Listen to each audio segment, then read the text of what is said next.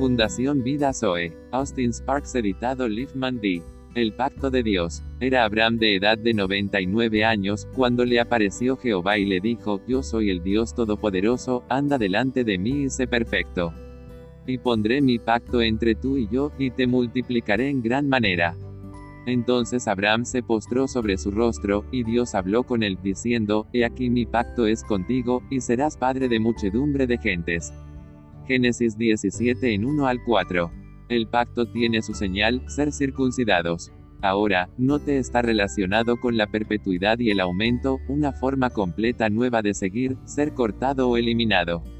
Ese fue el pacto, tu descendencia después de ti, y así sucesivamente. El pacto tenía que ver con la vida o perpetuidad. Vemos que por la desobediencia de uno, la muerte había ocurrido, y por lo tanto, solo podía ser posible en el otro lado de esa puerta. La obediencia de uno esa es la puerta, vengo a hacer tu voluntad, oh Dios, lo que tú quieras Padre, y Jesucristo aceptó lo que su Padre había resuelto la puerta de la cruz, la vida, perpetuidad, continuación y aumento, yacen a través de la cruz. Y ese es el significado, de la circuncisión. En el Nuevo Testamento se relaciona la circuncisión con la cruz del Señor Jesús. Y Pablo lo llama el desprendimiento de todo el cuerpo de la carne está relacionado con la cruz. La circuncisión allí representa implícitamente la cruz, el final de la vida caída y el comienzo de otra vida.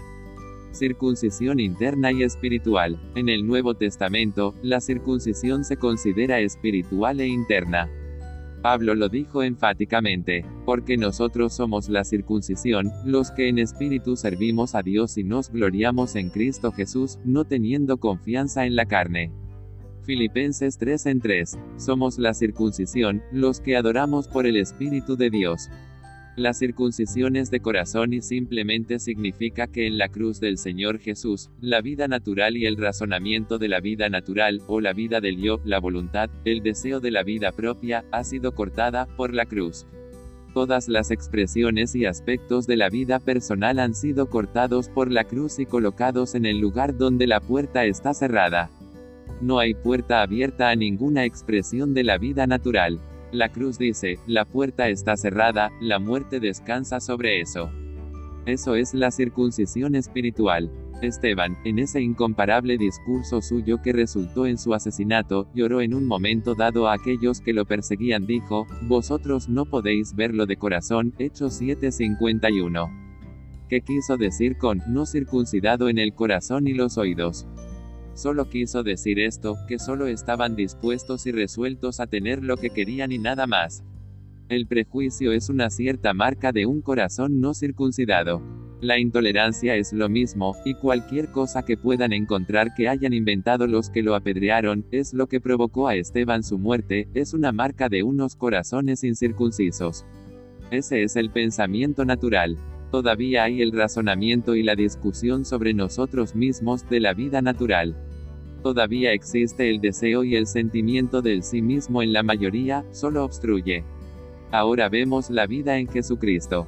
Porque en él habita corporalmente toda la plenitud de la deidad, y vosotros estáis completos en el que es la cabeza de todo principado y potestad.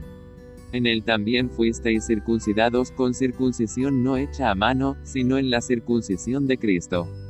Colosenses 2 en 9 al 11. Ahora, tenemos el camino nuevo y vivo la carne del Hijo de Dios la cual es la cruz, la circuncisión espiritual, dice, no. A todo lo que sea de nuestra naturaleza y sí a todo lo que sea de su naturaleza.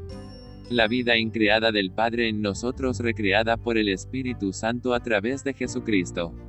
Ahora, usted ve que esa es la posición. Es la marca de que esa nueva vida que opera en el mundo del Espíritu, por el Espíritu de Jesucristo. Gloria, gloria y más gloria a Dios por su sabiduría.